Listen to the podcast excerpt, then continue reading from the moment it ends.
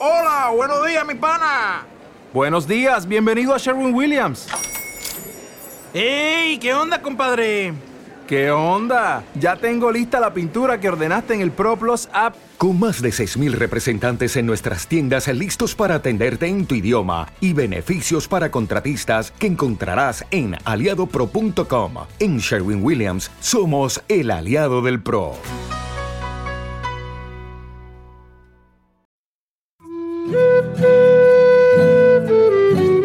Historia de la vida del buscón llamado Don Pablos, ejemplo de vagamundos y espejo de tacaños. De Don Francisco de Quevedo y Villegas. Libro segundo, capítulo cuarto. Del hospedaje de su tío y visitas, la cobranza de su hacienda y vuelta a la corte. Tenía mi buen tío su alojamiento junto al matadero, en casa de un aguador. Entramos en ella y díjome No es Alcázar la posada, pero yo os prometo, sobrino, que es a propósito para dar expediente a mis negocios.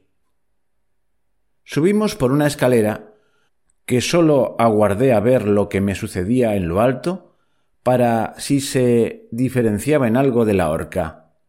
Entramos en un aposento tan bajo que andábamos por él como quien recibe bendiciones, con las cabezas bajas. Colgó la penca en un clavo, que estaba con otros de que colgaban cordeles, lazos, cuchillos, escarpias y otras herramientas del oficio. Díjome que porque no me quitaba el manteo y me sentaba. Yo le dije que no lo tenía de costumbre. Dios sabe cuál estaba de ver la infamia de mi tío el cual me dijo que había tenido ventura en topar con él en tan buena ocasión, porque comería bien, que tenía convidados unos amigos. En esto entró por la puerta, con una ropa hasta los pies morada, uno de los que piden para las ánimas, y haciendo son con la cajita, dijo Tanto me han valido a mí las ánimas hoy como a ti los azotados, en caja hiciéronse la mamona el uno al otro. Arremangóse el desalmado animero el sayazo y quedó con unas piernas zambas en gregüescos de lienzo y empezó a bailar y decir que si había venido Clemente. Dijo mi tío que no. Cuando Dios y enhorabuena, devanado en un trapo y con unos zuecos, entró una chirimía de la bellota, digo, un porquero. Conocíle por él hablando con perdón, cuerno que traía en la mano. Saludónos a su manera y tras él entró un mulato zurdo y bizco, un sombrero con más falda que un monte y más copa que un nogal, la espada con más gabelanes que la caza del rey, un coleto de ante. Traía la cara de punto, porque a puros chirlos la tenía toda hilvanada. Entró y sentóse, saludando a los de casa, y a mi tío le dijo A fe, Alonso, que lo han pagado bien el romo y el garroso.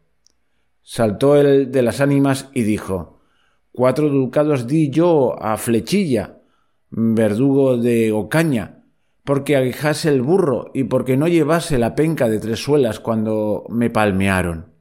Vive Dios, dijo el corchete, que se lo pagué yo sobrado a Juanazo en Murcia, porque iba el borrico con un paseo de pato y el bellaco me los asentó de manera que no se levantaron sino ronchas. Y el porquero, concomiéndose, dijo Con Virgo están mis espaldas.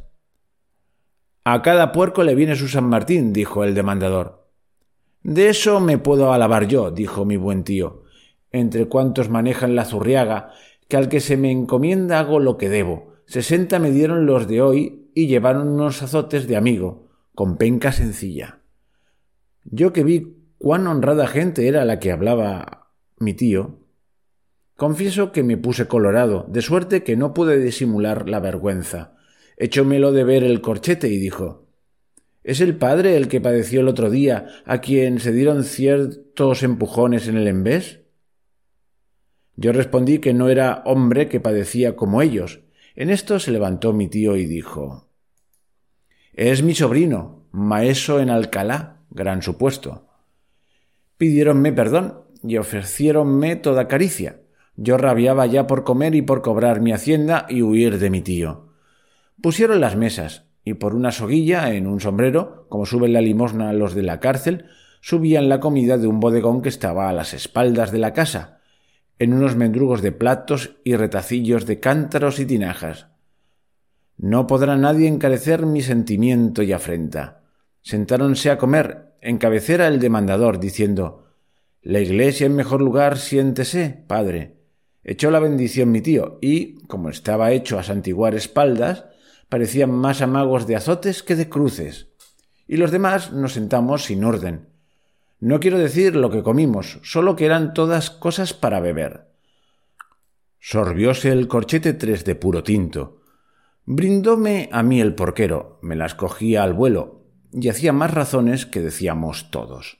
No había memoria de agua y menos voluntad de ella. Parecieron en la mesa cinco pasteles de a cuatro y tomando un hisopo, después de haber quitado las hojaldres, dijeron un responso todos, con su requiem eternam, por el ánima del difunto, cuyas eran aquellas carnes. Dijo mi tío, Ya os acordáis, sobrino, lo que os escribí de vuestro padre. Vínoseme a la memoria. Ellos comieron, pero yo pasé con los suelos solos y quedéme con la costumbre, y así, siempre que como pasteles rezo una Ave María por el que Dios haya. Menudeóse los jarros y era de suerte lo que hicieron el corchete y el de las ánimas, que se pusieron las suyas tales, que trayendo un plato de salchichas, que parecía de dedos de negro, dijo uno Qué mulata está la olla. Ya mi tío estaba tal que alargando la mano y haciendo una, dijo, con la voz algo áspera y ronca, el un ojo medio acostado y el otro nadando en mosto Sobrino, por este pan de Dios que crió a su imagen y semejanza, que no he comido en mi vida mejor carne tinta. Yo que vi al corchete, que alargando la mano tomó el salero y dijo Caliente está este caldo, y que el porquero se llevó el puño de sal diciendo Es bueno el avisillo para beber, y se lo chocló en la boca, comencé a reír por una parte y a rabiar por otra. Trujeron caldo, y el de las ánimas tomó con entrambas manos una escudilla diciendo Dios bendijo la limpieza. Y alzándola para sorberla, por llevarla a la boca, se la puso en el carrillo y volcándola se asó en caldo y se puso todo de arriba abajo que era vergüenza. Él, que se vio así, fuese a levantar y como pesaba algo en la cabeza, quiso ahirmar sobre la mesa, que era de estas movedizas, trastornóla y manchó a los demás, y tras esto decía que el porquero le había empujado. El porquero, que vio que el otro se le caía encima, levantóse y alzando el instrumento de hueso, le dio con él una trompetada. Asiéronse a puños, y estando juntos los dos y teniéndole el demandador mordido de un carrillo con los vuelcos y alteración, el porquero vomitó cuanto había comido en las barbas del de la demanda. Mi tío, que estaba más en su juicio, decía que quién había traído a su casa tantos clérigos. Yo, que los vi que ya, en suma, multiplicaban, metí en paz la brega, desasí a los dos y levanté del suelo al corchete, el cual estaba llorando con gran tristeza. Eché a mi tío en la cama, el cual hizo cortesía a un velador de palo que tenía, pensando que era convidado. Quité el cuerno al porquero, el cual ya que dormían los otros no había hacerle callar, diciendo que le diesen su cuerno, porque no había habido jamás quien supiese en él más tonadas y que le quería tañer con el órgano. Al fin yo me aparté de ellos hasta que vi que dormían. Salíme de casa. Entretúveme a ver mi tierra toda la tarde. Pasé por la casa de Cabra, Tuve nueva de que ya era muerto y no cuidé de preguntar de qué sabiendo que hay hambre en el mundo. Torné a casa a la noche, habiendo pasado cuatro horas, y hallé al uno despierto y que andaba a gatas por el aposento buscando la puerta y diciendo que se les había perdido la casa. Levantéle y dejé dormir a los demás hasta las once de la noche que despertaron. Y esperezándose, preguntó mi tío que qué hora era, Respondió el porquero, que aún no la había desollado, que no era nada sino la siesta y que hacían grandes bochornos. El demandador, como pudo, dijo que le diesen su capilla. Mucho han holgado las ánimas para tener a su cargo mi sustento, y fuese, en lugar de ir a la puerta, a la ventana, y como vio estrellas comenzó a llamar a los otros con grandes voces, diciendo que el cielo estaba estrellado a mediodía y que había un gran eclipse, es decir, eclipse.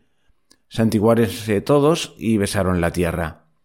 Yo, que vi la bellaquería del demandador, escandalicéme mucho y propuse de guardarme de semejantes hombres. Con estas vilezas y infamias que veía yo, ya me crecía por puntos el deseo de verme entre gente principal y caballeros. Despachélos a todos uno por uno lo mejor que pude. Acosté a mi tío, que aunque no tenía zorra, tenía raposa. Y yo acomodéme sobre mis vestidos y algunas ropas de los que Dios tenga que estaban por allí. Pasamos de esta manera la noche. A la mañana traté con mi tío de reconocer mi hacienda y cobrarla. Despertó diciendo que estaba molido y que no sabía de qué. El aposento estaba parte con las enjaguaduras de las monas, parte con las aguas que habían hecho de no haberlas. Hecho una taberna de vinos de retorno. Levantóse, tratamos largo en mis cosas, y tuve harto trabajo por ser hombre tan borracho y rústico.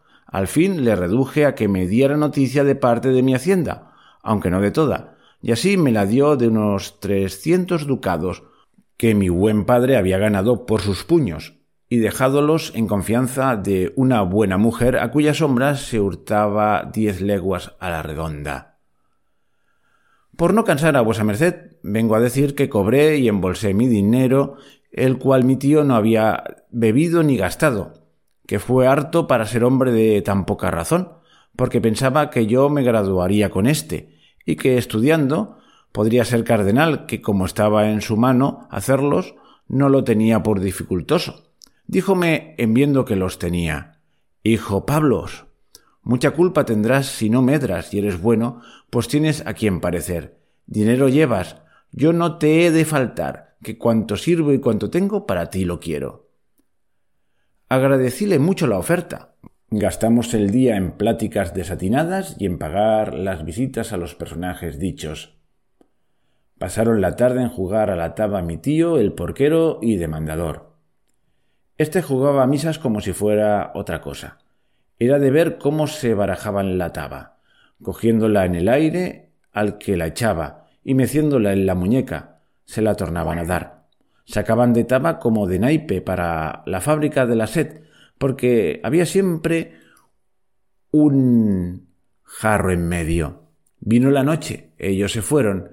Acostámonos mi tío y yo cada uno en su cama, que ya había prevenido para mí un colchón. Amaneció y antes que él despertase, yo me levanté y me fui a una posada, sin que me sintiese. Torné a cerrar la puerta por de fuera y echéle la llave por una gatera. Como he dicho, me fui a un mesón a esconder y a guardar comodidad para ir a la corte. Dejéle en el aposento una carta cerrada que contenía mi ida y las causas, avisándole que no me buscase, porque eternamente no lo había de ver. Bueno, pues vamos allá con el comentario del capítulo que tiene una acción un poco, un poco grotesca, de todos borrachos, vomitando. En fin, claro que su tío es un hombre que se dedica a un oficio bastante asquerosillo, ¿no? Es el encargado de ejecutar las penas, tanto capitales como, como de, de castigos, de los azotes y tal. Y empieza con una frase, con una palabra curiosa, la palabra mamona. Vamos a ponerla en contexto. Hiciéronse la mamona el uno al otro. Pues la mamona, o también llamada mamola, era un gesto de burla que se hacía poniendo la mano bajo la barbilla de, alguien en señal de, pues eso, de mofa, de chacota. Y continuó, remangóse el desalmado animero el sayazo y quedó con unas piernas zambas en greguescos de lienzo y empezó a bailar. Lo de greguescos, pues era una, una prenda típica de los siglos XVI y XVII que consistía en un calzón muy ancho que se utilizaba, pues eso que utilizaban los hombres en esa época. Más adelante dice, traía la cara de punto porque apuro chirlos, etcétera, etcétera. ¿Qué es un chirlo? Pues es una cuchillada cicatriz causada por una herida de cuchillo. O sea que era un prenda. Y ya para acabar, vamos a un momento en que dice, vive Dios, dijo el corchete, que se lo pagué yo sobrado a, Juan, a Juanazo en Murcia. Un corchete pues era el ayudante del alguacil y el encargado de prender a los delincuentes. Y eh, Murcia era una... Bueno. Que, no he nombrado aquí, muchas de ellas se deducen por el contexto. En fin, eh, aquí dejo el comentario y os espero en el próximo capítulo del Buscón, llamado Don Pablos y todas estas cosas. Si os ha gustado, poned un me gusta. Hasta pronto.